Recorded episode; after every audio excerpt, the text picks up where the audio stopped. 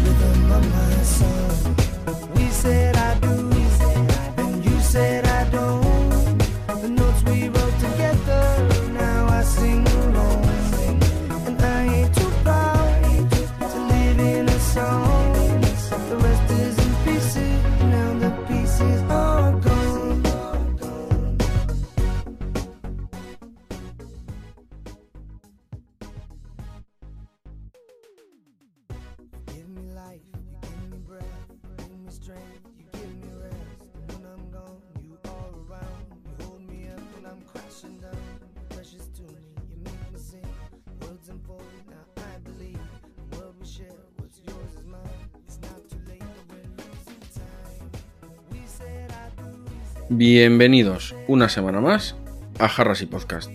Esta semana nos acompaña José María Cortés. ¿Que quién es José María Cortés? Pues eh, a ver cómo lo diría yo.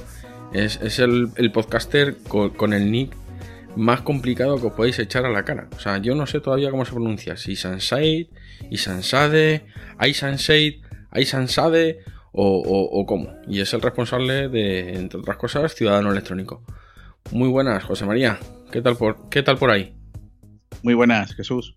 Pues nada, por aquí disfrutamos de un tiempo magnífico, eh, a diferencia de otras latitudes. Y sí, es, es complicado, es complicado de, de pronunciar, pero bueno, es el nombre que elegí en su día. No sé si ya debería cambiarlo por algo más serio, pero en principio sería Isanshay.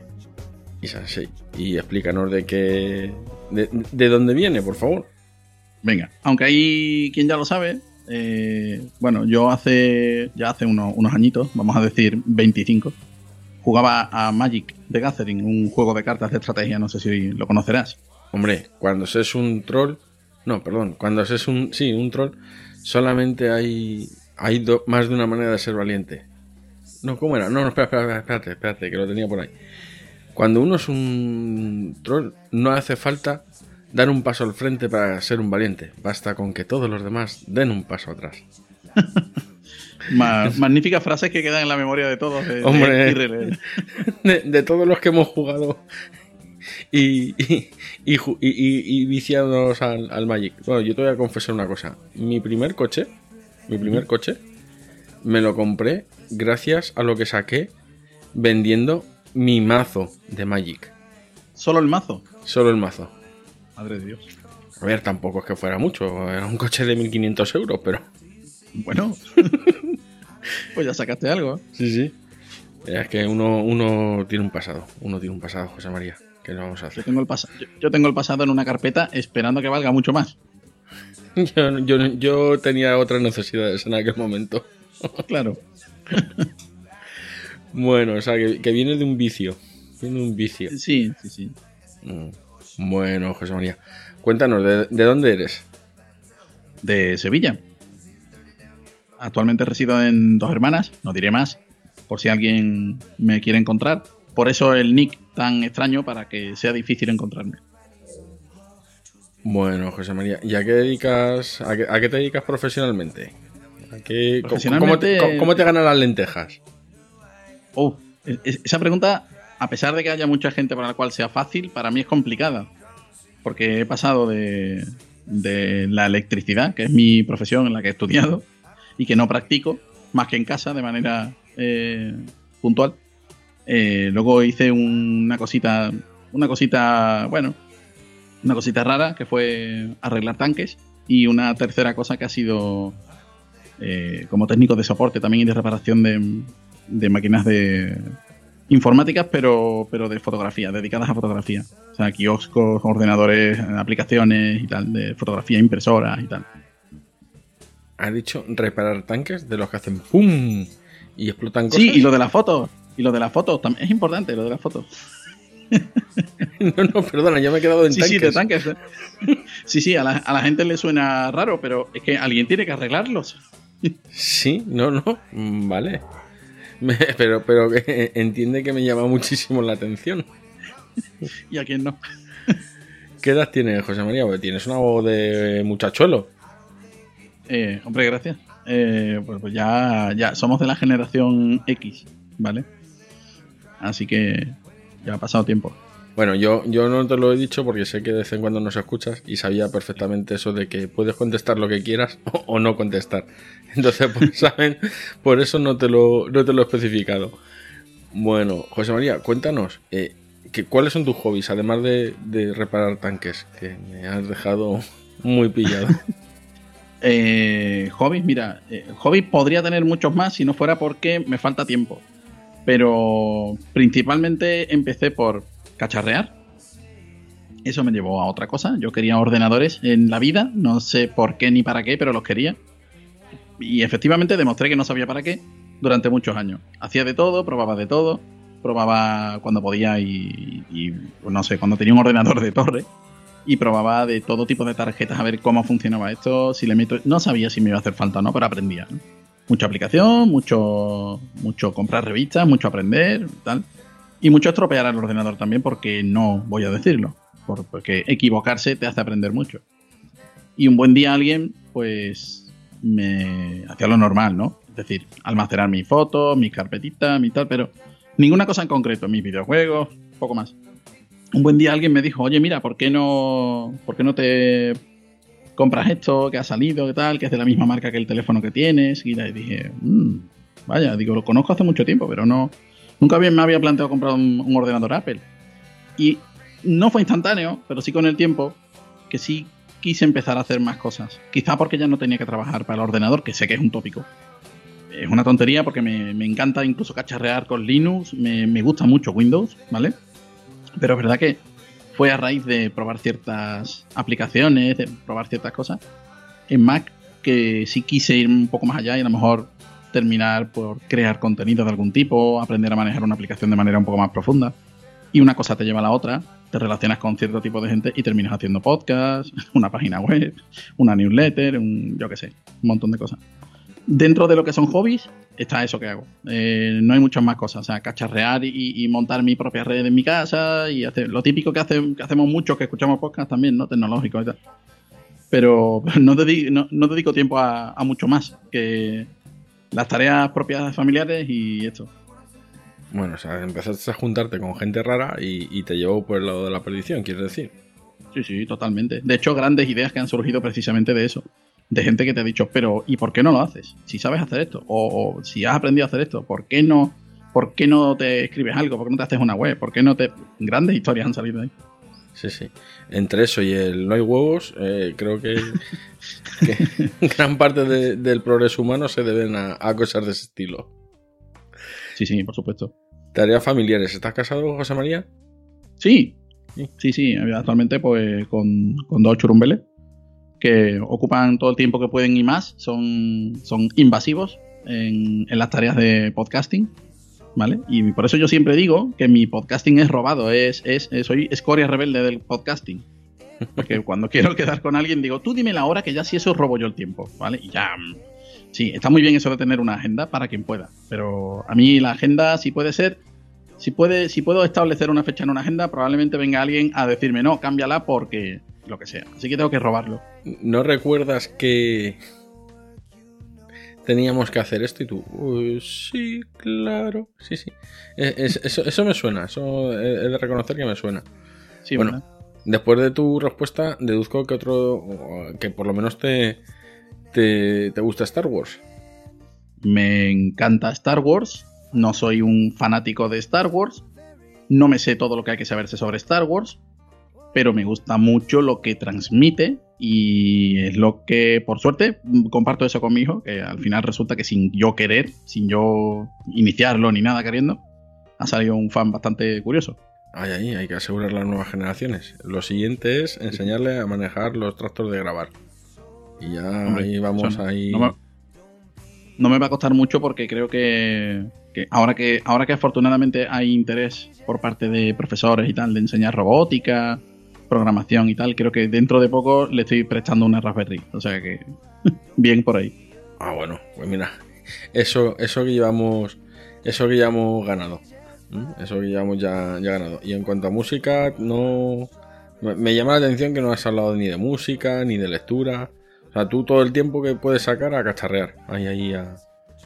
No, porque, mira, no, llevas razón, llevas razón, no lo he dicho, pero no lo he dicho porque no le dedico un tiempo como para considerarlo hobby. Para mí es obligatorio. Es decir, si yo quiero. eh, Música no es que escuche mucha, porque escucho mucho más podcast, ¿vale? Pero tengo mis favoritos, claro, y tengo mi biblioteca por ahí. Eh, no tengo un estilo definido tampoco, porque me gustan muchos estilos. De hecho, hay gente que se ha sorprendido por eso.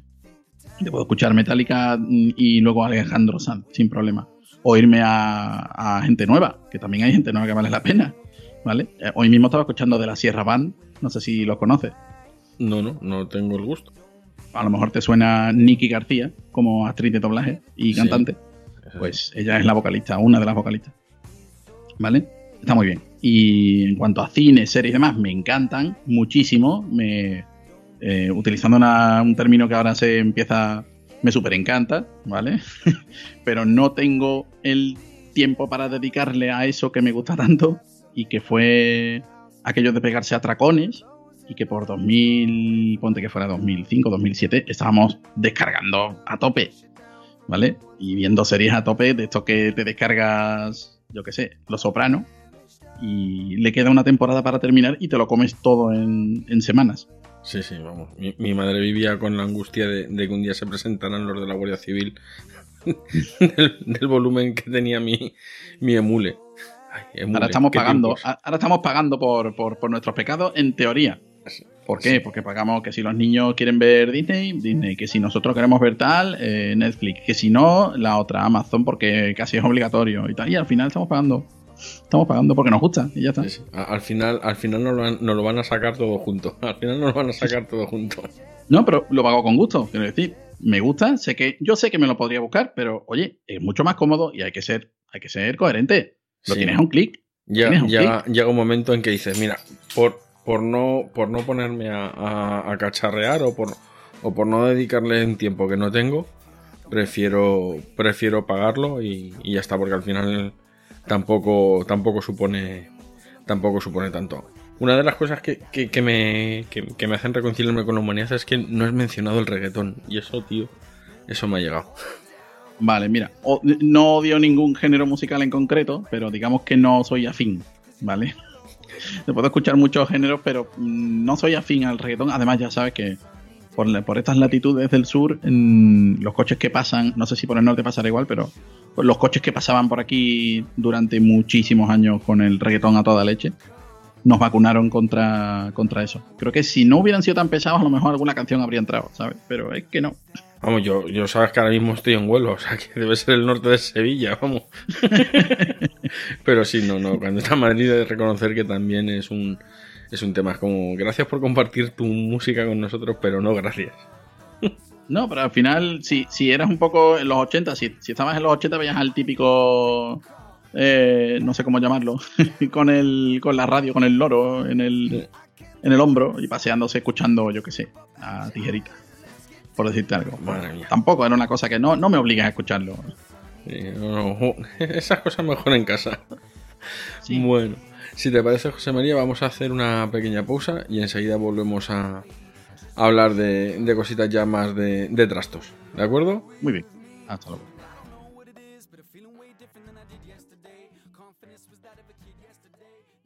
Bienvenidos a Activando la Manzana, tu podcast sobre Apple, presentado por Yoyo Fernández y Matías Tolosa.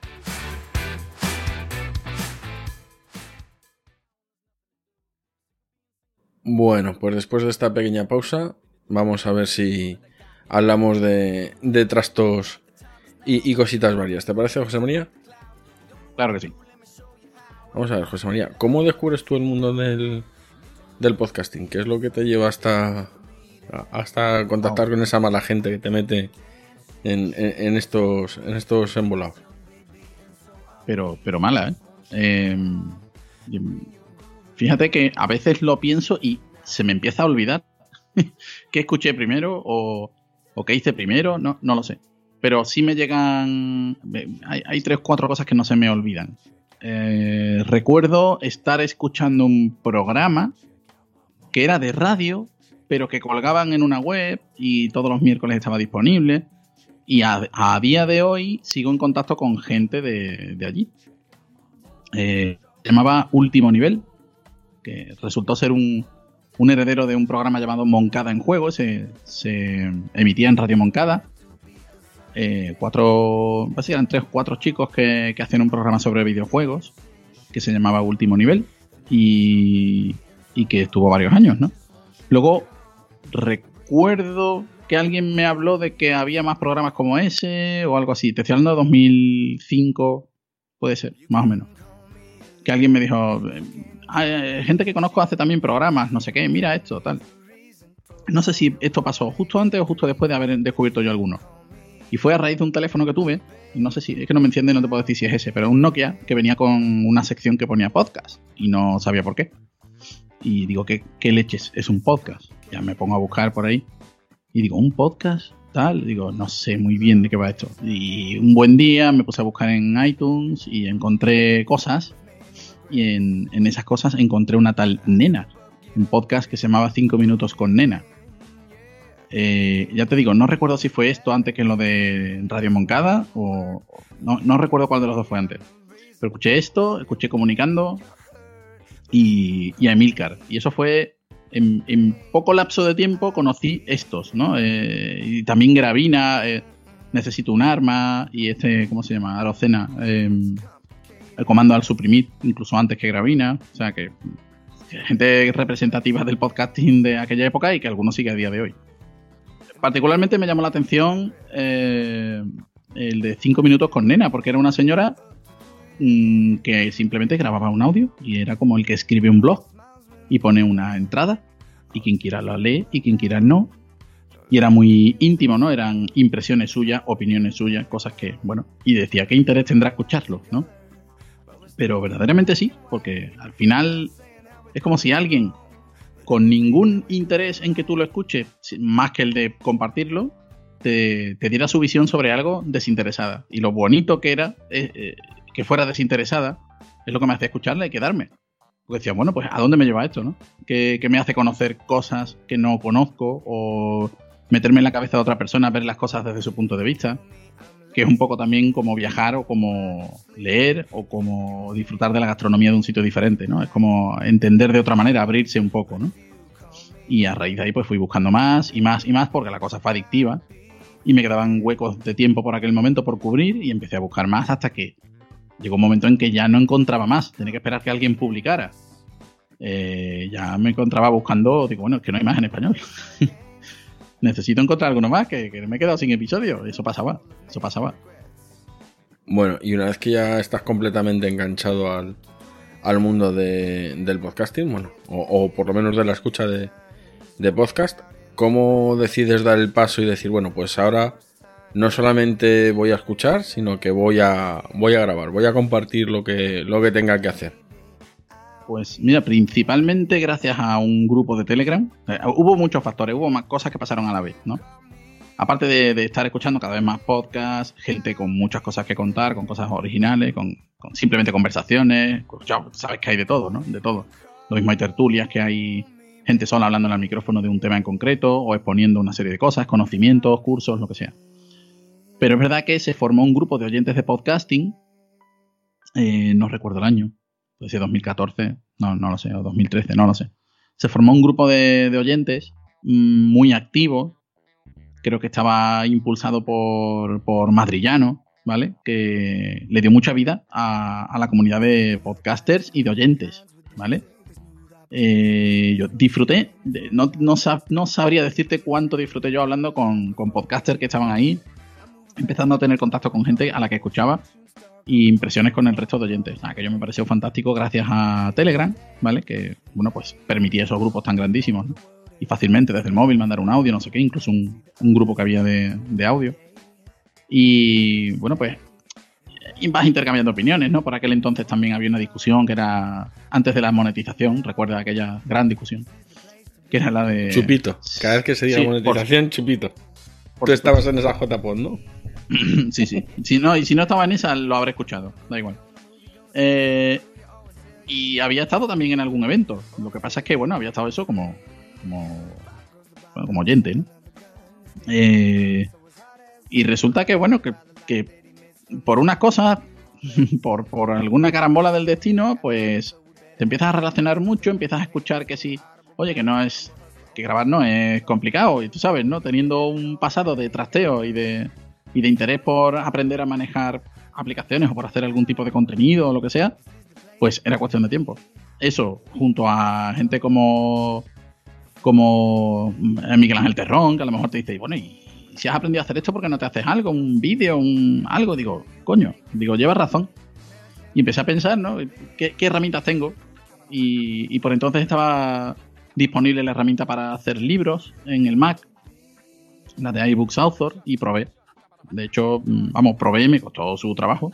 Le pregunté a mucha gente, gente, gente con el aliento oliendo a micrófono de hoy en día, y que me ayudaron en su día. A, Oye, pues mira, me dieron consejos, me ayudaron, me, me hice algún curso, y bueno, pues saqué un librito. Y una cosa lleva a otra, que si ahora, pues el podcast, que si ahora, que si voy a grabar un poco, bueno, ¿cómo lo hago? Que, que, que- que meto aquí, que, que me tengo que hacer un plan de contenido, me tengo que hacer algo, no sé, algo estructurado. Y mira por ahí que me, que me avisa un día un tal Miguel Ángel Espada y me dice, oye, ¿tú tienes algún proyecto para hacer un podcast? Y digo, "Mm, pues sí. Y dice, pues, ¿qué, tal, ¿qué te parece si digo, vamos a ello? Y, y vaya gamba, vaya gamba metí, Jesús. Porque empecé, empecé, no empecé Ciudadano Electrónico ahí. Ahí empecé otro que está enterrado en lo más profundo de una cima oscura. ¿Vale? Que no. Como todo, ¿no? Tienes que empezar por algo aunque no sepas hacerlo. Y eso me sirvió para saber exactamente que, que no quería hacer eso, que quería hacer otra cosa. Y por ahí fue que me dio por empezar Ciudadano Electrónico. También por una serie de cosas que habían pasado con el tema de administración electrónica. También tengo que nombrar aquí a alguien, ¿vale? Porque ya te digo que contacté con mucha gente. Digamos que fue como pulsar teclas y, decir, quiero hacer esto, no sé hacerlo, voy a avisar. Y por un lado, pues yo qué sé, haces consultas, ¿no? Que si a, a Miguel, que si le haces al otro, a Miguel Ángel, los dos son Miguel Ángel, Terrón y Espada. Eh, Por un lado, a uno le pregunto una cosa, a otro le pregunté otra, a Emilio le pregunté otra, a, a Carlos Burges también le pregunté en su día, me hice un curso suyo. Eh, yo qué sé. Hay mucha gente a la preguntarle y que amablemente quisieron ayudarme. Eh, pues también hay una podcaster que me va a permitir ahora que Sandra Vallaure, ¿vale? Que, tenía un podcast de fotografía magnífico, de entrevistas a fotógrafos magnífico, ¿vale? Y que un día me soltó un tweet, yo que estaba metido en eso de intentar aprender a hacer trámites online y tal, y me, y me manda un tweet y me dice, oye, ¿sabes qué? Tengo aquí un amigo que no que ha intentado hacer algo, recurrir una multa en el ayuntamiento de Sevilla, digo, otras por lo voy a intentar. Y mira por dónde me di cuenta que no era posible. pues fue, fue eso. Fue eso lo que encendió un poco la llama. Bueno, nos has hablado de, de un librito. Y yo creo que ese librito, en el fondo, también tiene algo que ver con Ciudadano Electrónico, ¿no? Sí, tiene que ver bastante. Hecho, Cuéntanos. es el primero. Escucha, el que esto primero- aquí- Tú puedes aquí Eh, hablar de tu libro. ¿Cuál Francisco Umbral, eh? No había venido a hablar de mi libro, pero bueno. Eh, digo el libro porque fue. Es que vino antes que el podcast. eh, más que nada por eso.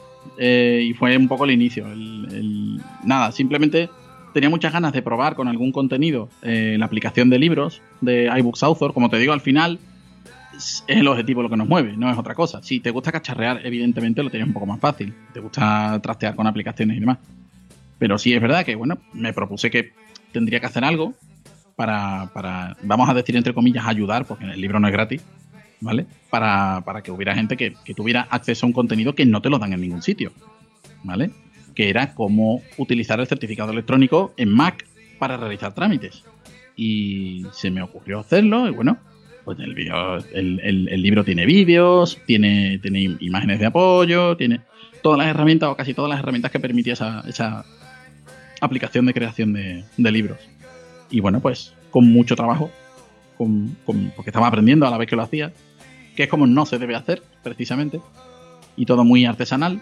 eh, pues pude al final publicarlo, que también hay que pasar un poco el quinario.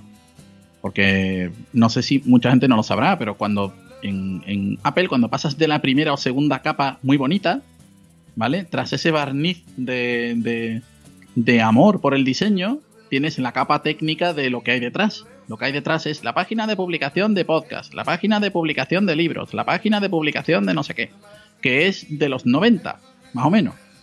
¿Vale? Y te tienes que descargar una aplicación que es el. ¿Cómo era? El Publisher, no, el, no, me acuerdo cómo era. Una aplicación anacrónica que tarda, que debe de estar en, en un, no sé, en un Apple II, ¿vale? Eh, conectado de alguna manera allí en un sótano, porque la descarga es la más lenta de la historia y además puede fallar. Pues esa es la aplicación para publicar un libro, ¿vale? Y aparte que tienes que arreglar papeles con, con la Hacienda de Estados Unidos, en fin, una serie de historias, si quieres cobrarlo. Eh, y ese libro pues tuvo un tuvo éxito, claro que también hubo gente que me, que me apoyó, claro que sí. Actualmente está, vamos, está todavía disponible. Lo bueno, no es una página web que mañana el servidor te falla o lo estás manteniendo y lo dejas de pagar o lo que sea y desaparece y, o los vídeos dejan de ser compatibles. No, no, es, es compatible siempre con los dispositivos de Apple. Y mira, es- eso le ha salvado, Sí, bueno, para eso se llevan su 30%, ¿no? evidentemente. Bueno, nos has hablado ya, ya tenemos aquí a, a José María mm, publicando, eh, empezando a publicar Ciudadano Electrónico, pero ¿cómo, cómo te planteas tú un episodio de, de Ciudadano Electrónico? Porque la verdad es que yo estoy suscrito al, al boletín, estoy suscrito al, al podcast. Y macho, hay noticias, vamos, eh, el otro día cuando me mandaste lo del, mandaste lo del confesionario este eh, eh, electrónico que además eh, dispensaba agua bendita y demás. Yo flipé. o sea, Genial. dije, ¿por- ¿en qué páginas se mete este, este, degenerado para encontrar cosas Sí. así? ¿Vale? Entonces, Eh, ¿cómo correcto. recopilas tú toda esa información? Porque imagino que, que no crecen los árboles. Y viendo el, el estado de la administración electrónica en, en España, desde luego fácil de acceder muchas veces no, no debe ser. Mira, no es tanto que sea difícil de acceder como que no se conozca. Es decir, hay tanto ruido, hay tanta hay tanta atención repartida en tantas cosas en, internet por parte de cualquiera que no creo que nada te impulse a buscar la página del Observatorio de la Administración Electrónica, por ejemplo, una página que se llama PAE, eh, que es donde te dan los informes de, de uso de la administración electrónica por, por mes, ¿vale? Eh, luego también, pues, además te la dan, que, te- llega al correo como una newsletter, que no, que no es tampoco una cosa secreta, ¿vale? Que si tú quieres te apuntas, pero claro, ¿a quién le interesa eso, no? Pues siempre hay un friki. No hace falta que yo te diga. Y, bueno, al margen de eso, pues te pones a buscar términos concretos que sabes que hay herramientas para eso, para que te lleguen, oye, que, que búsqueda, ¿no? Como Google Alerts y estas cosas, ¿no? Que metes unos términos y te llegan al correo. Más lo que me voy encontrando, porque yo mismo hago trámites online, evidentemente, me encuentro dificultades o, curiosidades o incompatibilidades, o ahora hay una actualización y esto ya no funciona, o ahora funciona de esta manera. Y todo eso es contenido que no solamente es que yo lo aprovecho, es que es interesante y diría que necesario para cualquiera que viva en España, en este caso, porque tiene que hacer trámites. Y más, más aún, y aprovechando la coyuntura, en la época en la que estamos, con la, con la, historia que tenemos del, del tema de confinamiento y de hacerlo todo tal, como han quitado muchas, habían cerrado muchas oficinas, el, tema de la tramitación online se había vuelto casi prioritario. De hecho, tal es la ignorancia que hay en general en la población de cómo se hace, que lo que se ha saturado han sido el correo y el teléfono de, de- muchas oficinas, de las que del, del SEPE, por ejemplo, o de los ayuntamientos, ¿vale? Que ahí sí es verdad que yo rompo, entre comillas, una lanza por las administraciones pequeñas, las locales, que como son, a fin de cuentas, las que, las que se batan el cobre con la gente cara a cara, eh, a donde a donde te ven llegar y, y en un pueblo, en una localidad pequeña, se conoce al funcionario el- y es el que conoce el caso de cada uno y tal. Ahí sí que veo que hay, en general, ¿eh? no digo hay casos particulares, pero en general sí que veo que hay un- un- una intención de ayudar y de mejorar. Sobre todo ahora, yo creo que incluso me atrevería a decir que gracias a esto hay gente que ha podido eh, pedir los recursos que antes se le negaban para mejorar sistemas en, plan de inversiones muy, muy altas de, mejora y de transformación incluso de toda la, parte electrónica de algunas administraciones locales. Yo creo que hay informáticos muy contentos con que ahora sí que les den los recursos para poder trabajar medianamente bien. No, no, no quiero tampoco decir que sé los motivos por los cuales no se estaba haciendo, pero desde luego no se estaba haciendo. Porque es que hay, hay verdaderas atrocidades en forma de sede electrónica y en algunos casos ni eso. Como ya le comenté a, nuestro amado líder, eh, al ama de Murcia, que lo puse por ahí, eh, no funciona la sede electrónica desde antes del confinamiento. ¿Vale? Cosas así te encuentras. Y también localidades muy pequeñitas, donde hay eh, un, donde se ha destinado unos recursos y donde hay una vocación de servicio clara en, en la sede electrónica, donde se nota el interés que, tienen por sus ciudadanos. De manera que aunque haya pocos trámites, todos están disponibles y se pueden hacer más o menos fácilmente. Lo malo es cómo llegas ahí.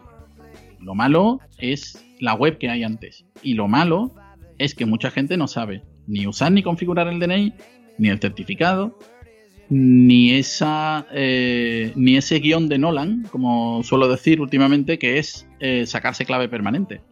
¿Vale? que, es una barrera para el ciudadano, como lo es una escalera para una persona que va en silla de ruedas. De hecho, hasta tal punto me ha parecido negativo eh, esa falta, o negativa, esa falta de, de proactividad, que lo estoy comparando con la falta de accesibilidad directamente. No sé si tú estarás de acuerdo, pero cuando una página web no se adapta a ciertos estándares, hay mucha gente que no puede entrar. A ver, yo coincido en que hoy en día los trámites electrónicos, eh, si alguien no sabe hacerlos o si alguien no tiene posibilidad de hacerlos fácilmente, está claramente en desventaja eh, con la gente que por H o por B, pues si tengamos esa facilidad o esa eh, habilidad para hacerlos, ¿vale? Yo sí que creo que es un, tema de, de, accesibilidad. Yo lo veo, por ejemplo, con el tema a ver, yo al margen de que sea me dedique a dar soporte informático y que muchas veces eh, muchos clientes eh, te quedan, te, hacen preguntas de, oye, estoy intentando acceder a la página de la seguridad social y me dice que tengo que tener la versión de Java no sé qué, la versión del navegador no sé cuánto, que debo llevar unos zapatos de color marrón y que me tienen que hacer juego con la parte de arriba de, de mi vestimenta, ¿sabes? Si te quedas así y dices, pues ya sabes lo que te toca. Claro. ¿Sabes? O sea, vete buscando unos zapatos marrones. No, sí, pero no, queda otra. Pero, veo un problema mayor que es eh, eh, mirar un poco qué significa eso. ¿Qué significa eso que te está diciendo esa persona? Te está diciendo que si no sabes moverte en un entorno familiarizado con la informática, si no eres alguien afín a ese tema, ¿vale? Te va a costar muchísimo trabajo.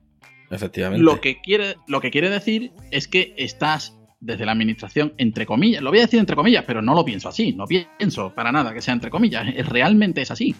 Una persona que no tiene coche no tiene las mismas posibilidades que otra que sí lo tiene a la hora de hacer una cosa que es necesaria, para lo cual te puede hacer falta. Pero tú tienes que poner los medios para quien no tiene coche, tiene que haber un servicio, un transporte público, tiene que la administración tiene que llegar a la gente. No creo que esto me lo pueda negar nadie. Tiene que ser un bien social que incluso tenga pérdidas en forma de atención a gente que si tengo que ir a tu casa para que pongas la huella en un lector porque no puedes moverte, pues lo voy a tener que hacer. De hecho, hay casos de, renovación de, claves del DNI en que se ha hecho. ¿Vale? Si tú no sabes sacar el certificado porque hay barreras de, comprensión, de usabilidad web, de accesibilidad a fin de cuentas para personas no, no, no familiarizadas, estamos entrando en accesibilidad pura y dura. Tú tienes que favorecer que la gente, que todo el mundo pueda hacerlo. ¿Vale? Hay unas reglas muy sencillas de usabilidad web de, del tipo mm, que yo no tenga que pensar. Que yo entre y vea y sepa. Que no me haga falta más nada, que yo no tenga que saber nada. Y por supuesto un usuario no tiene por qué saber ni qué es Java, ni qué pone ese error, ni qué es nada. Como mucho, oye, descárgate este software. ¿Vale? Como mucho. Pero eso de tener Firefox versión tal, yo te pongo un ejemplo. Cuando en 2014 yo me puse a, ayudar a esta amiga con, con bueno, digo amiga, amiga tecnológica, ¿vale? Pero esta podcaster con el caso de su amigo, yo me metí en el Ayuntamiento de Sevilla y vi que ponía, y pone a día de hoy, que los requisitos son Windows XP o 7, Firefox 2 o 3 o Explorer de 6 para adelante, Java 1.6.025 o 0.23, creo que no se me olvida, ¿vale? Eh, y aún así no funcionaba. ¿Por qué? Porque yo tenía Mac. Pero creo que con Windows tampoco pude. Eh, llegó la cosa a tal punto que yo denuncié al Ayuntamiento de Sevilla. Lo he dicho en algún podcast también. Eh, no es que eso vaya a funcionar instantáneamente. Es decir, las cosas de Palacio van despacio tanto en un sentido como en otro. Pero es verdad que hoy en día funciona. No es que vaya, no va mucho mejor. No, no está mil veces mejor, pero algo mejor. Ya te puedes quitar una multa de encima, o al menos puedes escribir un, puedes hacer un escrito al ayuntamiento sin tener que ir. ¿Vale? Que, que, que hay localidades de 2.500 habitantes donde eso es infinitamente más fácil y más visualmente eh, accesible. Accesible por todo el mundo, no por una persona con dificultades. Llámalo dificultad al conocimiento que no tiene una persona técnico, informático, para acceder a la página donde se puede realizar su trámite. Llámalo de esa manera. Yo diría que es una discriminación, pero a lo mejor exagero. Yo te voy a, yo te voy a confesar una cosa. Yo hay veces que incluso teniendo la formación, sabiendo lo que dice ese error, sabiendo lo que me pide que haga y lo que tengo que hacer y todo, hay determinados trámites en determinadas eh, páginas que no he sido capaz de hacer.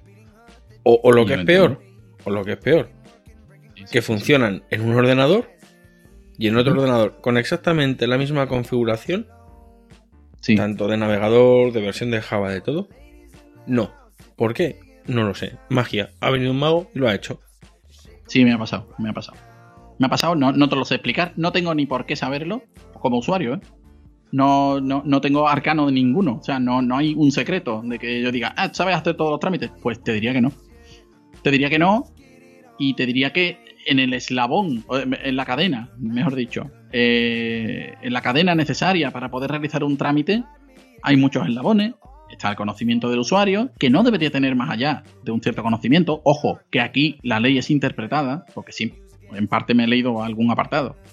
Eh, dice la ley de administración electrónica que al usuario se le supone una capacidad. Bueno, vale, pero no especifica cuál. A mí me ha llegado a decir gente muy formada, me ha dicho, oye, que yo no soy tonto, pero es que el lenguaje que emplean aquí es imposible que yo lo entienda que, yo no soy tonto, que, que soy consultor de seguridad informática, que cómo es posible que yo no pueda hacerlo. Y digo, tío, te entiendo. Pero es verdad que parece, parece que lo hacen queriendo. Es que mm, también es verdad que no está actualizado y tal. Lo que no puede ser es que una página dedicada a la gente, para que la gente pueda trabajar a distancia con su trámite, eh, te haga leer una matriz de resultados en varios navegadores de 2012. Estamos en 2021, ¿vale? Eso es lo que no puede ser, tío. A mí qué me importa que funcionara en Opera en el año 2012, tío. ¿Qué más me da? Si yo lo que quiero que me funcione en mi ordenador de ahora, que yo soy un usuario normal y corriente, ¿por qué no funciona? Claro, esa es una barrera perfecta. Y fíjate lo que te digo ahora, eh, cómo suena, ¿vale? Es una barrera perfecta para que muchos trámites no se realicen. ¿Y sabes cuáles o qué trámites no tienen tantas barreras? Y te voy a poner un ejemplo. Sí, me lo imagino, espérate los trámites más fáciles son los de pagar. sí. ¿Por qué no me sorprende? Claro, mira, hay, hay varios métodos para entrar, para identificarte de manera electrónica, ¿vale? Los que los más usuales que utiliza el, Estado y, por ende también muchas administraciones autonómicas y locales son de menor a mayor compromiso con la seguridad, serían por SMS, sin certificado, estos dos van aparte, porque no, llevan realmente una identificación. Em, pero dependen de, los datos que haya en los servidores, en las bases de datos. Luego está el clave PIN, el clave permanente, el certificado y el DNI. Vale, clave permanente y certificado son básicamente lo mismo, o mejor dicho, eh, eh, consigues lo mismo en materia de acceso. ¿Por qué? Clave permanente te permite eh, el mismo nivel si la tienes avanzada, que es como se llama cuando la consigues con certificado. ya te he dicho que es como un guion de Nolan, o sea, es una cosa súper compleja. Eh, no sé por qué es así. pero no puedes firmar en local. Como si te lo permite el certificado, tú quieres firmarte un PDF con tu firma electrónica y lo puedes hacer. Con firma electrónica, con, con perdón, con, con clave permanente no puedes hacerlo. Y con DNI electrónico tienes todas las opciones. Y encima lo llevas siempre, ¿vale? Pero es más difícil de configurar, mucha gente que no lo va a entender, en fin. Bueno, pues clave PIN es dentro de las que son electrónicas o de las que se consideran, digamos, de, que tienen un cierto nivel de seguridad, es la que menos disfruta de ello.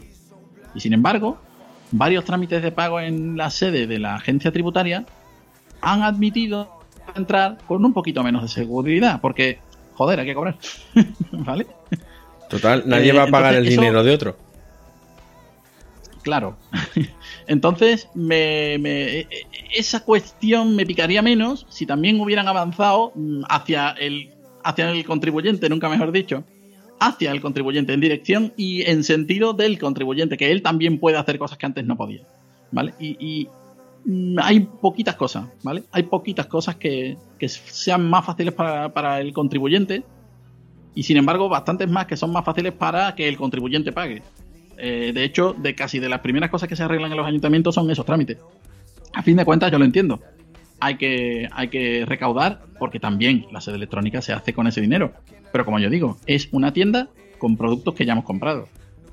Ya hemos pagado. Entonces, ¿qué menos que, que exijamos? Si es que muchas veces el problema está en que no conocemos, no sabemos lo que, lo que la administración electrónica puede hacer por nosotros y no le dedicamos tiempo, no le dedicamos atención. Pero si nos quejáramos todos, que es a dónde voy, y, y aquí el motivo de mi, de mi podcast es el egoísmo puro, está, está basado en un sentimiento negativo, que es, quiero que todo el mundo aprenda para que se quejen y me favorezca el funcionamiento a mí. ¿Vale? Bueno, oye, por lo menos eres sincero en, en ese aspecto. Sí, sí, por supuesto. Bueno, José María, cuéntanos, eh, ¿cómo, ahora ya, ya sabemos cómo te lo planteas, cómo vas sacando la información, de dónde, digamos, cuál es tu, tu oscuro objetivo con, con Ciudadano Electrónico, pero una vez que te Pues- sientas delante del ordenador, Sí. ¿cómo, lo, ¿cómo lo grabas? Háblanos de, de trastos ahí, de, de cacharreo puro Ay, venga. Venga, el sueño, el, sueño húmedo de, de cualquier podcaster. Pues soy muy básico. Eh, mira, yo sé que se puede mejorar con el tiempo, evidentemente. Pero en el momento que ya tienes unos medios que te permiten hacer al menos la- lo básico, eh, ya me planteo la mejora a mm, bastante más tiempo por delante. Digo, bueno, voy a ir completando un setup, ¿no? Voy a ir completando un conjunto de cosas, ¿no? Que si aplicaciones, que si, que si un micrófono, que si un brazo, que si un- una interfaz de audio o una mesa o un no sé qué. O unos auriculares, tal. Una vez que lo tengo más o menos, digo más o menos todo, empiezo a mirar aplicaciones, ¿no? Pero sí es verdad que lo primero fue el, el setup, va- vamos a decir, el que venía en aquel libro que, que publicó Emilcar, el de Así lo hago yo, podcasting, Sí. así lo hago yo. Y ahí venía pues un micrófono muy básico, una la, la clásica mesa de mezcla pequeñita, la, La Xenix 302 USB. Efectivamente, la 302 USB y, y poco más. Y, y qué tipo de soporte y qué tal. Y auriculares pues lo tenía fácil porque podía enchufar los, los del, los del móvil por aquel entonces. ¿no? Em, poco problema. Es decir, empiezas a de bueno, ¿cómo grabo? ¿Cómo hago? ¿Cómo tal? Pues mira, atiendes a los tutoriales de David Arribas. Si es que está todo ahí. no tengo tampoco que... Atiendes a los tutoriales de Audacity. eh, empiezas por lo básico, entiendes los conceptos, que es lo mejor, lo mejor que tiene eh, eso es, por ejemplo, alguien como David Arribas que te va a explicar el por qué meter este filtro, o por qué meter esta cosa, o por qué meter el, limitador. Y después ya si quieres utiliza la aplicación que te dé la gana. Pero empieza por Audacity, compréndelo, y si después quieres irte a otra aplicación, pues lo haces, ¿no? En principio empecé por ahí. Luego me fui a GarageBand a montar. Ya quise hacer, un- una vez que ya domina, no, no que dominara, pero sí controlaba un poco algunas cosas de la grabación, pues ya que ya, ya tenías un poco más de tiempo o ganabas tiempo para poder, bueno, ahora quiero mm, hacer esto, o quiero automatizar tal cosa, o quiero tal. Y te metes en GarageBand, te miras unos tutoriales también, avanzas un poco más. eh, y ocasionalmente también tenía que utilizar eh, Audacity cuando algo no me salía como yo quería y tal. Y así que te enteras de otra aplicación, que lo escuchas en otro podcast, que yo qué sé, que dices, bueno, y, yo podría hacer esto en menos tiempo, o podría hacer esto con una aplicación que me permitiera tal. Otro te habla de audio hijack, otro te habla de, yo qué sé. Y eso te permite hacer cosas nuevas, te abre un poco más el, diagrama, ¿no? De, cada vez tienes más, más opciones, ¿no? Eh, Pero bueno, al final es eso, un micrófono, el, el que compré inicialmente es el mismo que sigo usando. Vergüenza me da decirlo porque a día de hoy ya podría haber comprado otro, que es el, el Behringer, eh, creo que era XM8500, puede ser. Sí, el que viene en el pack de 3, que lo tienes también en el pack de 3, ¿no? Ah, el, el que te dan con un chicle en el kiosco, ¿vale? y la mesa, debo de ser el- la única persona a la que se le ha estropeado. La Xenix. No lo sé, no sé por qué. No, La Xenix, tío, pero si eso es carne de perro. O sea, ya ves que la mía no. Eso la es carne no. de perro. Yo- de hecho, yo creo que, que, que Behringer, la nueva sede que construyeron hace unos años, la, la pagaron con, con lo que han sacado de vender la 302 a, a, a podcasters españoles, tío. O sea, No, no me extraña, no me extraña. Además, oye, pequeña, con- compacta y, y varias posibilidades, incluso. y, no con sé, el botón, y con el botoncito mágico ese del, del loopback, que, que no tienen otras, otras mesas mucho más grandes de la misma marca, ¿eh? Pues te digo que el botón input, que, que variaba entre la, la entrada del ordenador o la entrada de, del micro y tal, de línea y tal, eh, se me estropeó y ahora no guardaba la posición. Entonces ya me fastidió. Eh, aproveché que había escuchado un podcast de Yoyo Fernández sobre interfaces contra mesas y me llamó la atención la Focusrite Scarlett y me fui a la página, miré precios, miré modelos y lo que tengo es una Scar, eh, Scarlett solo de, ya no me acuerdo si es segunda o tercera generación, ya no me acuerdo, creo que es segunda. ¿Vale? Y, y los cascos son unos audio técnica, que son un modelo, creo que el segundo más barato, o sea que tampoco. Pero bueno, eh, son monitores, no, no me modifican el audio y escucho lo que tengo que escuchar, ya está. No, no tengo unos graves mejores, ni más altos, ni nada, lo que tengo que escuchar, que es esta voz que suena con gallos diferentes cada día. Bueno, y una vez que lo tienes ya grabado, ¿cómo lo que usas para, para editarlo? ¿Sigues usando GarageBand, Audacity, Hindenburg? Pues eh, he probado varias cosas, pero para montar me pareció entender mejor GarageBand. E incluso durante un tiempo, que fue cuando empecé el, el- el otro podcast del que no te he hablado, eh, empecé a hacerlo con el móvil. Y vi que GarageBand en, en iOS es conveniente, pero por la propia complejidad que tiene de opciones y, de, y en un iPhone, desde luego, no es la mejor opción. Mejor en un iPad. Eh, pero lo pude hacer desde la cama, ¿vale? Porque me pasé una temporadita y, y lo hacía desde ahí, ¿vale? Se podía editar y todo con un dedo, ¿eh? Se podía editar, se podía hacer de todo, se puede grabar incluso eh, multitrack con los eh, dispositivos mm, adecuados y me parece una pequeña maravilla, aparte de que se puede crear música que, que no se puede tan fácilmente en el Mac. ¿Vale? Pero bueno, está pendiente todavía que haga yo una grabación en una Raspberry con Audacity, pero vamos, está claro que se puede. Y bueno, al margen de eso, eh, montaba en GarageBand, ahí entendí algunas cosas que evidentemente no le he sacado todo el partido que se puede, pero ya me valía, porque total viene con viene con el con el Mac OS y, es muy capaz. Pero alguien me enseñó eh, alguien me enseñó Hindenburg y, y dije, "Pff, Emilcar lleva hablando de esto bastante tiempo, digo, malo no tiene que ser. Vi el precio y dije, soy un podcaster no vas a decir podcaster pobre, ¿no? No quiero decir que, que no me gasto mucho en equipo. En aplicaciones me he gastado más, pero bueno, pues mira por dónde. El... Me parece que fue antes del, del Black Friday del año pasado. eh, hubo el que es diferente al de aquí, el día del podcasting. Sí, y no o sé si Sí, sí, sí. Sí, pues ese día, el día anglosajón del podcasting, eh, bajó al. Había un descuento del 40 o del 50% en Hindenburg y así me lo compré. Sí, el, bueno, el normal, no, no el pro, evidentemente. el Journalist. La, la verdad es que El la gente de Hindenburg siempre hay que estar atento tanto al día de la radio como al día del podcasting. Porque yo recuerdo que Hindenburg es la primera aplicación de macOS que yo compré. Y yo la compré Ajá. cuando todavía no tenía ningún ordenador Mac. Pero es que por dos Madre euros. Por dos euros que costaba el día. No sé si fue 2016, 2017, 2015, 2016. Que costaba dos euros. La bajaron al Día Internacional de la Radio por dos euros.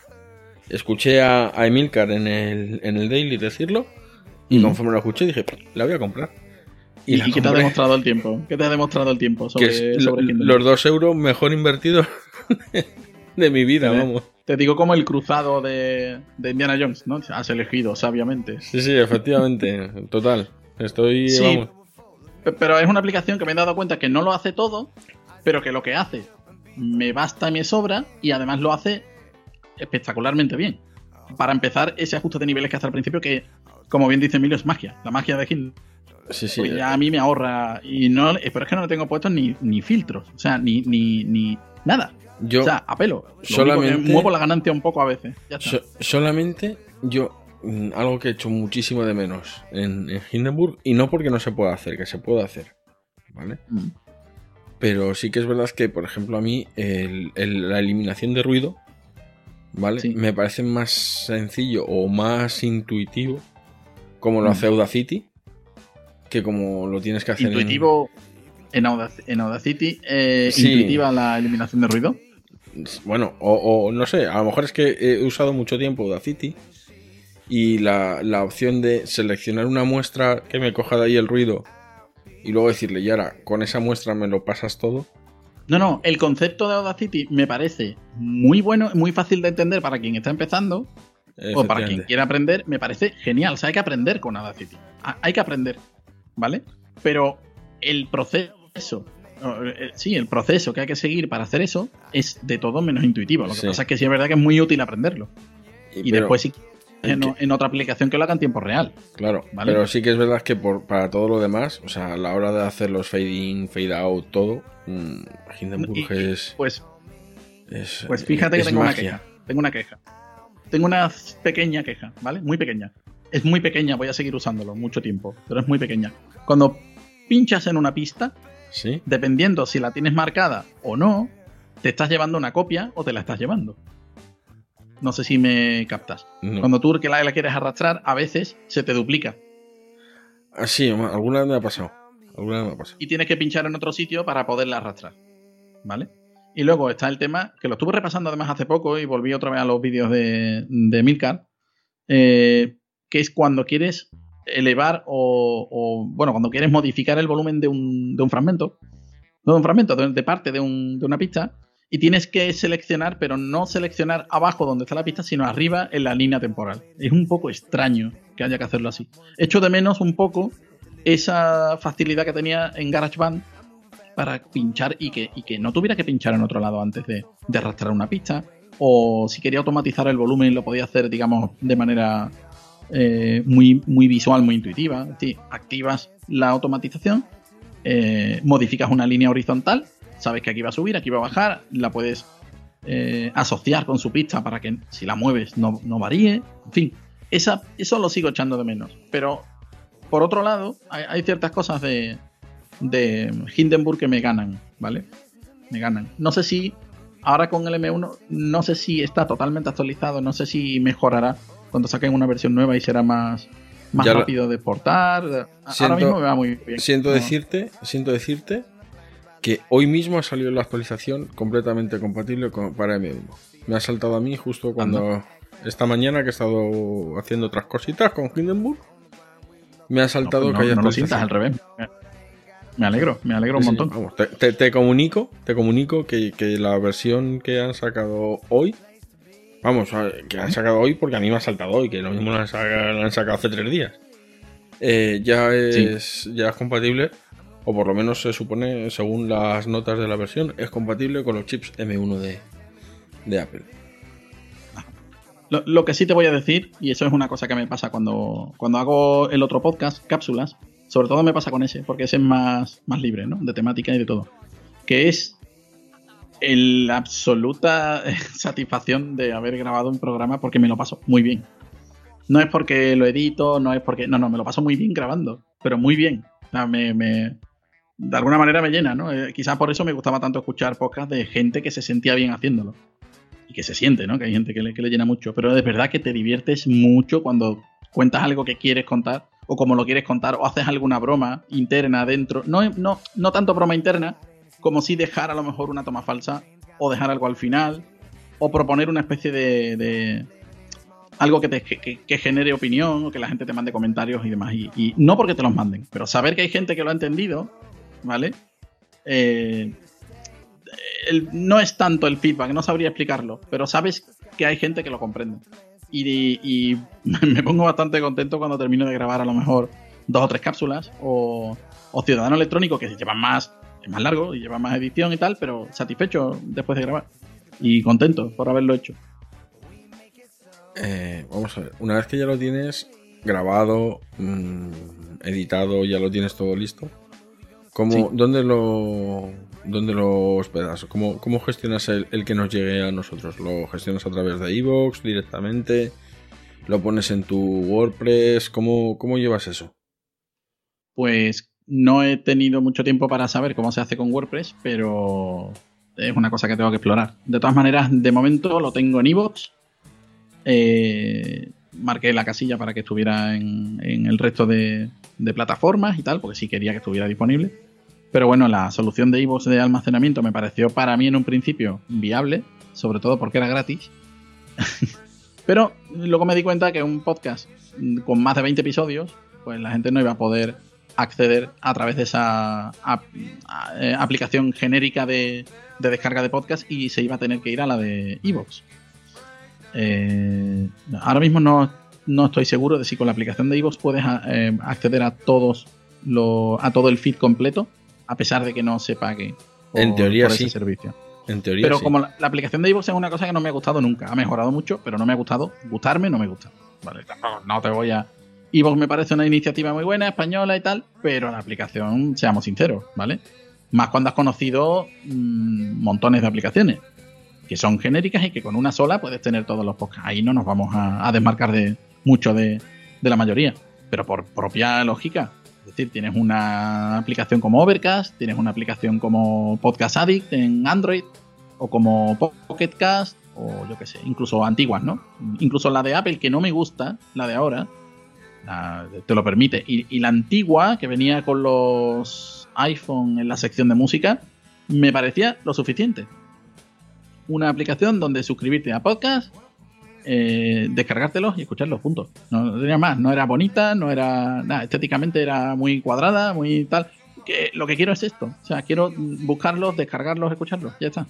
Era pragmática. Sí, sí, sí, era lo que era. Y después mucha floritura. Bueno, pues, pues, pues vale, pero que me permita escuchar todo y me, lo permita escuchar y organizar bien. No te digo tanto hasta la enfermedad como Podcast Addict, que, que permite un, un montón, un viaje, una pechada, una jartada de, de cosas.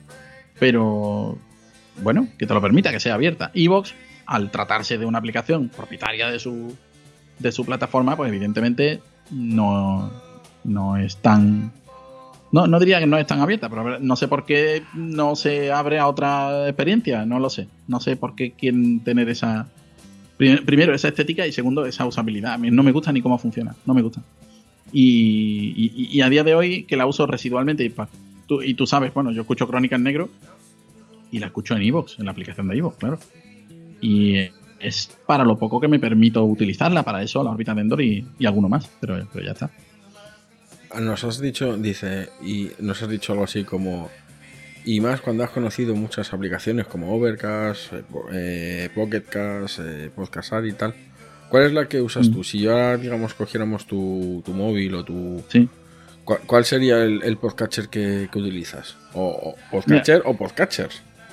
Sí, eh, he tenido una.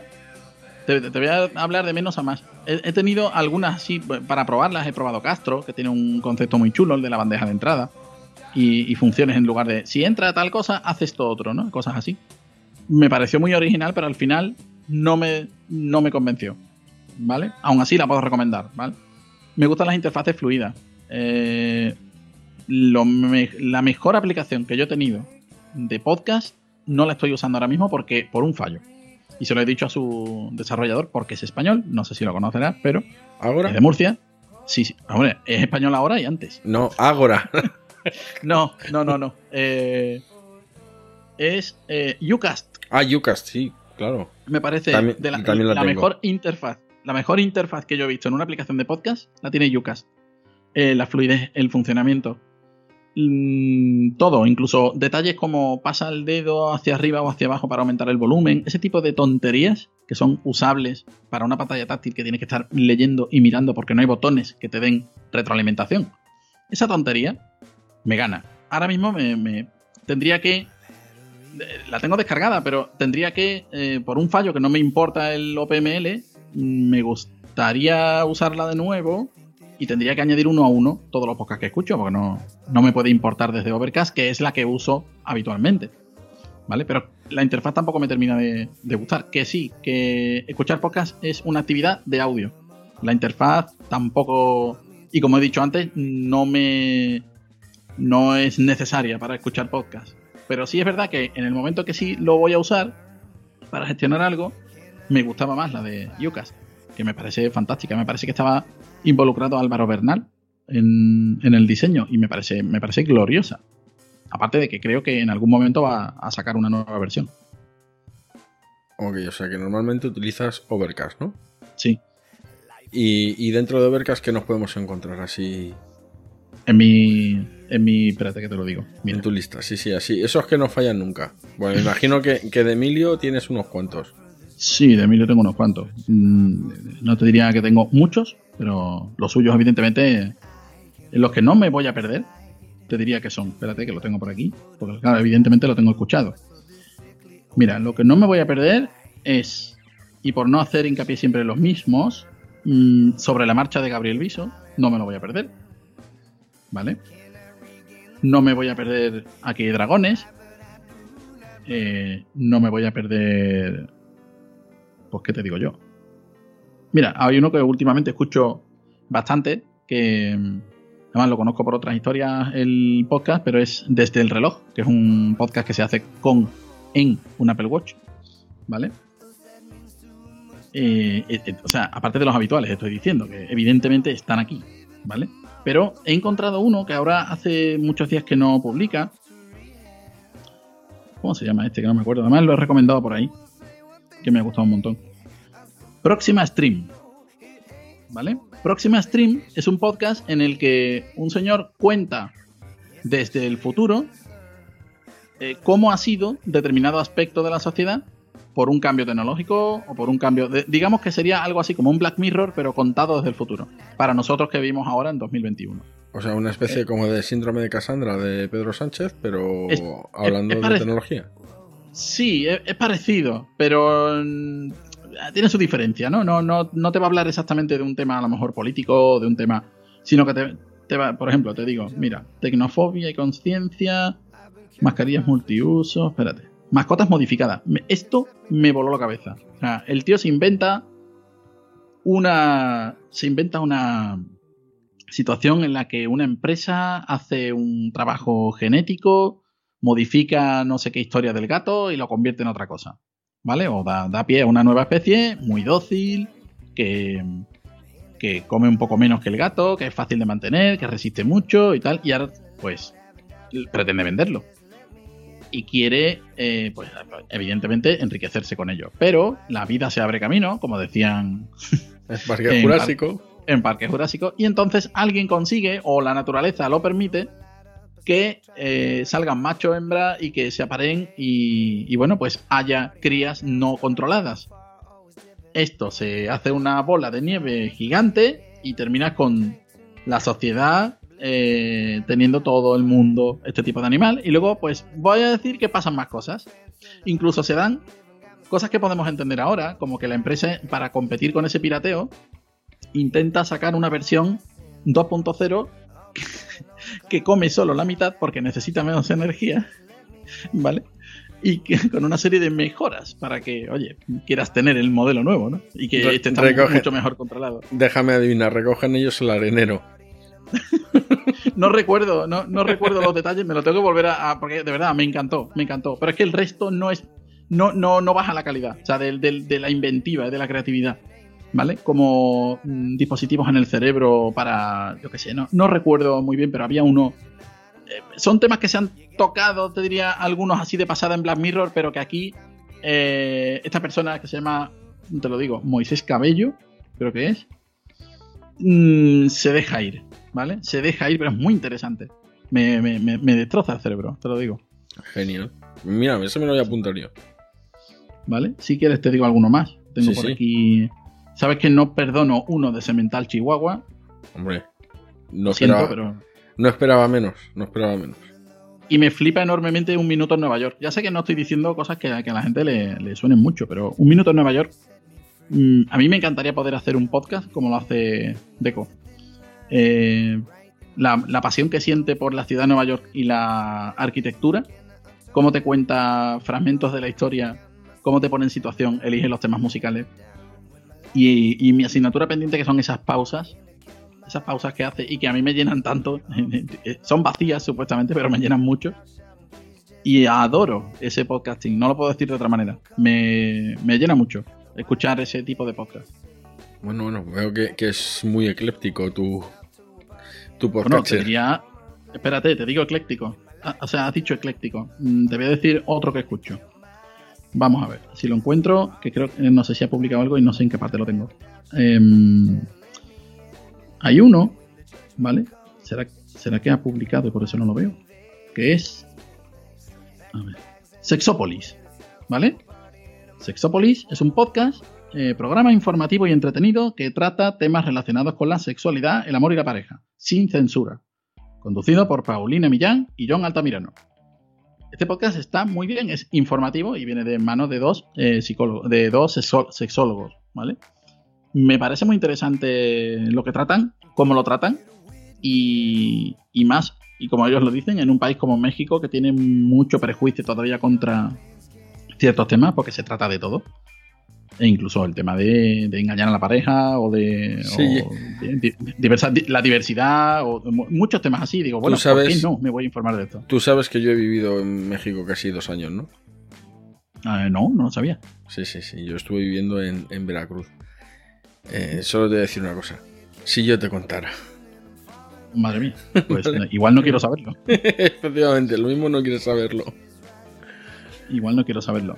Y bueno, mi última mi última suscripción te va a sonar Lo mismo. porque es retromática. Hombre, hombre. El amigo Vale. Borja. Sí, retromática que pienso, soy un soy un absoluto eh, ¿cómo te lo diría? Eh, soy un absoluto mm, troll de la nostalgia, ¿vale? Eh, no de la nostalgia como tal, sino del exceso. En, el otro podcast, en cápsulas, muchas veces me he referido a que la gente que habla de mi época eh, deberían ir buscando las medidas para su ataúd porque ya no están vivos. Lo he dicho así, a veces se me ha molestado gente, pero bueno. Lo he dicho así porque, porque así lo sentía y porque creo que hay que prestar atención a lo que tienes delante. Hay, hay negocio con la nostalgia actualmente porque las personas que tienen poder adquisitivo ahora crecieron en los 80, 90, ¿vale? Y, tiran mucho los contenidos de aquella época, a pesar de que muchos contenidos de aquella época no los recordamos, pero había la misma basura que, que ahora somos capaces de apreciar. Solo que antes teníamos tiempo para escuchar música y ahora no tanto. O para ver películas durante todo el día y ahora no tanto. Y parece que es que en aquella época, o en mi época, había mejores. eh, había mejores eh, contenidos, ¿no? Había mejor, mejor cine, había mejor eh, series. Venga ya. había mejor música. A ver, eh, había, había basura y a, partes iguales. No, lo único que pasa es que ahora pues no estamos tan pendientes con la edad que tenemos de ciertos contenidos. ¿Vale? Y respecto a los últimos suscripciones, pues tengo el último Take, que es un podcast de la plataforma eldoblaje.com, cosa que me ha, me ha ganado porque soy fan del doblaje, vamos a decir, no fan, pero sí muy aficionado a, a los nombres, a las voces, a, a eso. Y también, eh, ¿qué te digo yo? Pues al Bar Natán, que aunque sea de, de Podium, creo que era, eh, me ha parecido una experiencia muy chula. No sé si, no sé si te acordarás de la serie de Los Serranos. Sí, no, no la seguí, pero sí, claro. O sea, Cualquiera que haya vivido- cualquiera que haya vivido en España en los últimos 20 años conoce Los Serranos. Pues no sé si la seguías, pero había un personaje muy secundario que era Chucky. No, ¿Vale? no la seguía. El Chucky, el Chucky era amigo de África. eh, eh, no me acuerdo cómo se llama esta actriz, Alejandra. No me acuerdo. El, que era bueno, un tío así un poco, un poco desarrapado, que estaba también en el instituto. Y este hombre se llama Jimmy Barnatán. Ah, sí, ya sé quién es Jimmy Barnatán. Además, él es músico. Es. Tiene un grupo y monologuistas, sí, sí, lo- yo lo Ey, conozco, pues, claro. Este tío se, ha, se ha marcado un podcast en el que hace como, como que tiene un bareto ilegal, así un, no sé, un tugurio, en el que se sube al escenario y canta, o invita a alguien que viene a cantar o a recitar o a lo que sea. Después de una conversación animada, con el sonido del bar, con Lizzie sirviendo las copas y de vez en cuando interrumpe, dice que vas a tomar y cosas así, con su sonido de ambiente que me transporta. No, hay por ahí quien me ha dicho, bueno, es que es un poco lucimiento. Me da igual. me da igual que sea lucimiento. Es como esas películas de Sean Connery que sabes que son lucimiento, pero que las disfrutas igual. Pues, pero es grandísimo. Me ha parecido que te transporta a ese ambiente y además pues, después te obsequia con, con una canción o en el caso de, ¿cómo era? Luis Alberto de Cuenca, creo, con- con recitar unos versos o un texto o lo que sea, ¿no? O él cantando con Alejo Doherty, que también. Me, pues me ha parecido original, me ha parecido de esos que te transportan a otro sitio me ha, me ha parecido curioso, me lo he pasado bien escuchándolo, ¿por qué no? Y bueno, pues uno más, cuando tengo tiempo, pues me lo pongo. Bueno, bueno. Pues ya para, para ir finalizando, José María. Sí.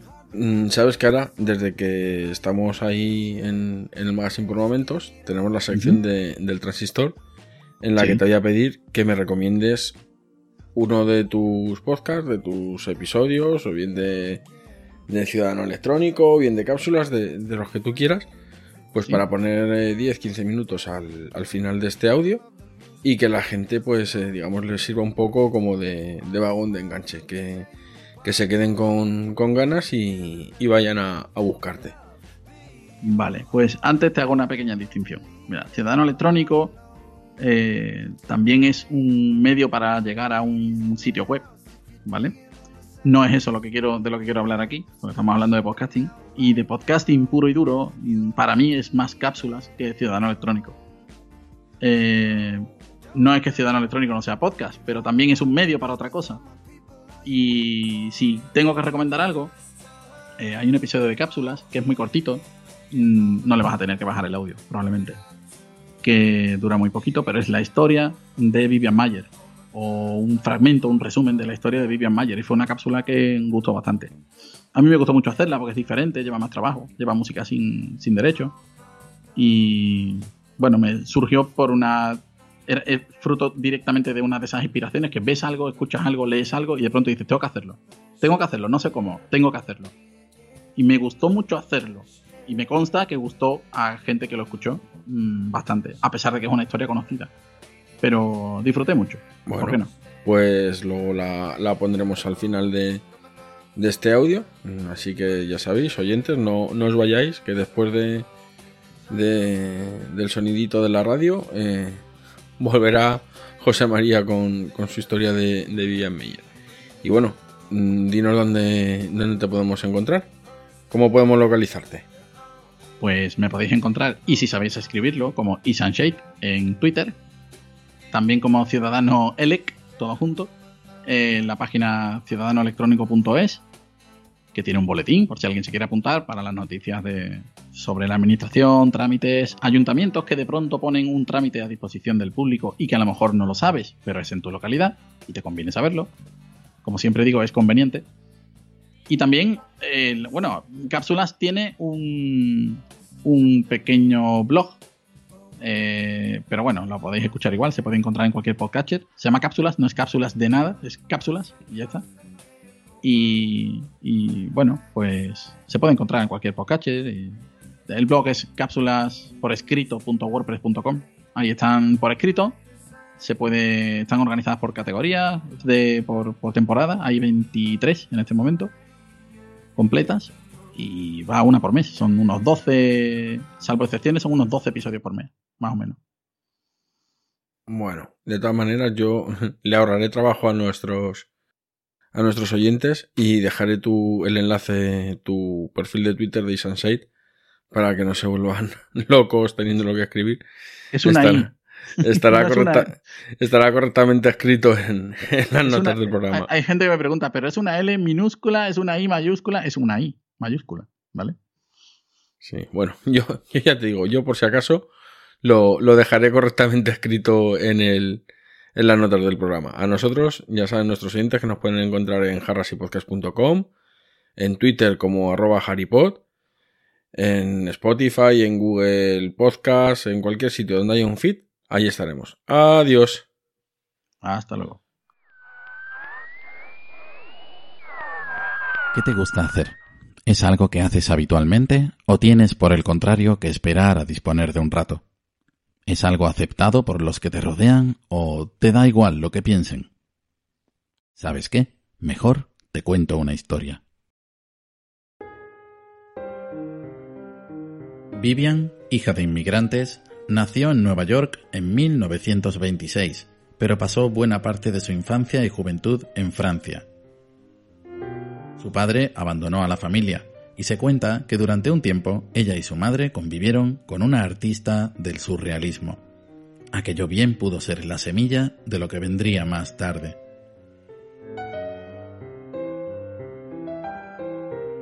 En 1951 se mudó a Nueva York.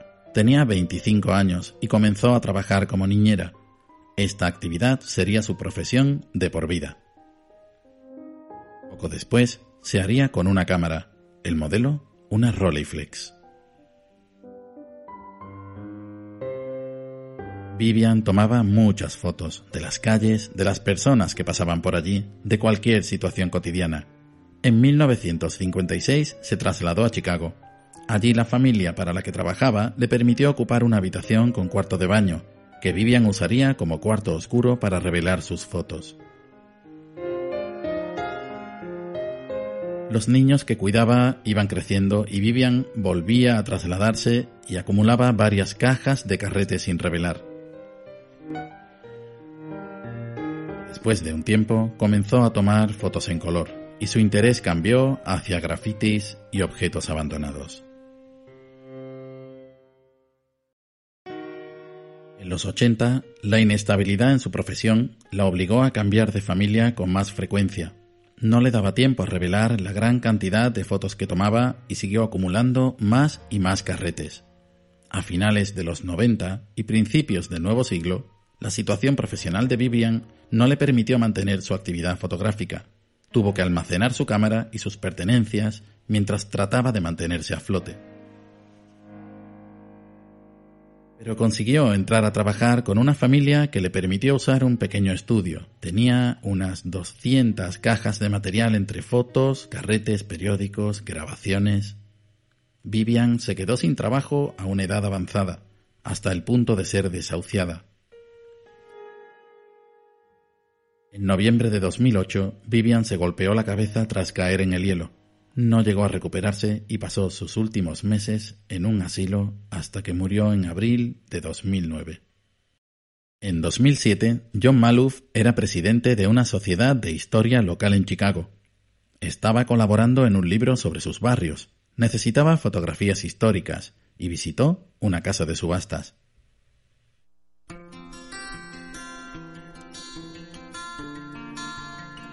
Allí encontró una caja de negativos con escenas de la ciudad, muchos con notas en francés, y tras una generosa oferta, se llevó aquella caja. Decidió revelar una parte y revenderla en Internet. Año y medio después de terminar el libro, se dio cuenta de que aquellas eran fotografías de gran calidad, no unas simples fotos antiguas.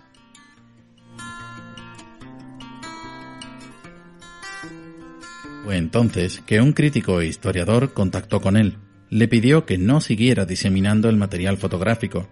Así fue como John Maloof inició la investigación y recuperación de todo el archivo de Vivian.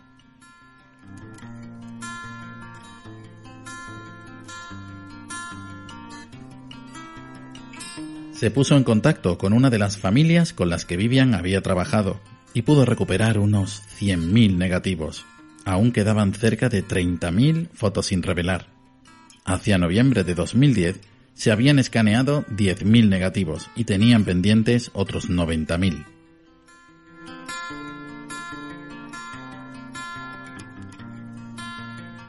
John quiso ponerse en contacto con Vivian un año después de haber comprado aquella caja, ya que encontró su nombre en el sobre de un laboratorio. Buscó su nombre en Google, pero Vivian había fallecido solo dos días antes.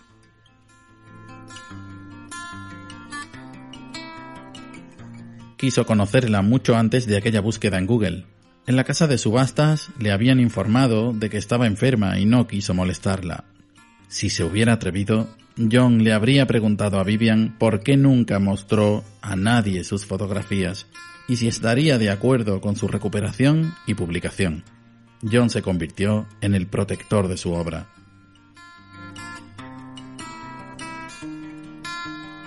A través del legado de Vivian, John descubrió la fotografía, apreciando cada detalle, viviendo aquellas escenas callejeras. Le fascinaba aquella obra, tanto que adquirió una cámara idéntica y visitó los mismos lugares. Las preguntas de John quedarían para siempre sin respuesta, pero gracias a su afán de revivir el inmenso legado de Vivian, varias décadas repartidas en decenas de miles de fotos quedan como testimonio de su pasión.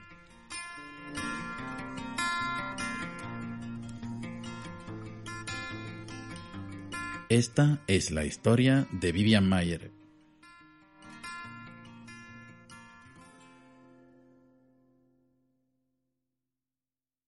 Este podcast colabora y se difunde en el magazine por momentos. Si te gusta este programa y lo escuchas desde la plataforma o la aplicación de iVoox, te pedimos que le des al botón me gusta que acompaña este audio. Si lo haces desde otra plataforma y también quieres, puedes hacerlo buscándonos en ivox.com.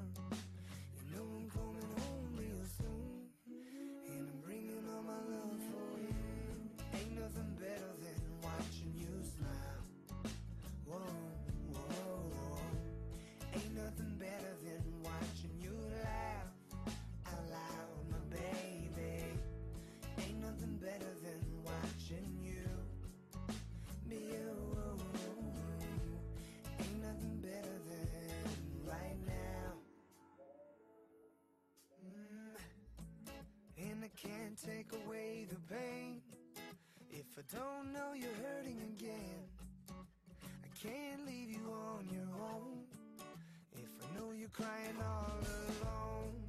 And my heart's pumping black and blues. That's how I feel when I'm not with you. A million years pass every day. Losing the time, I'm always on my way. I don't know what I know, what I know, what I know what to do.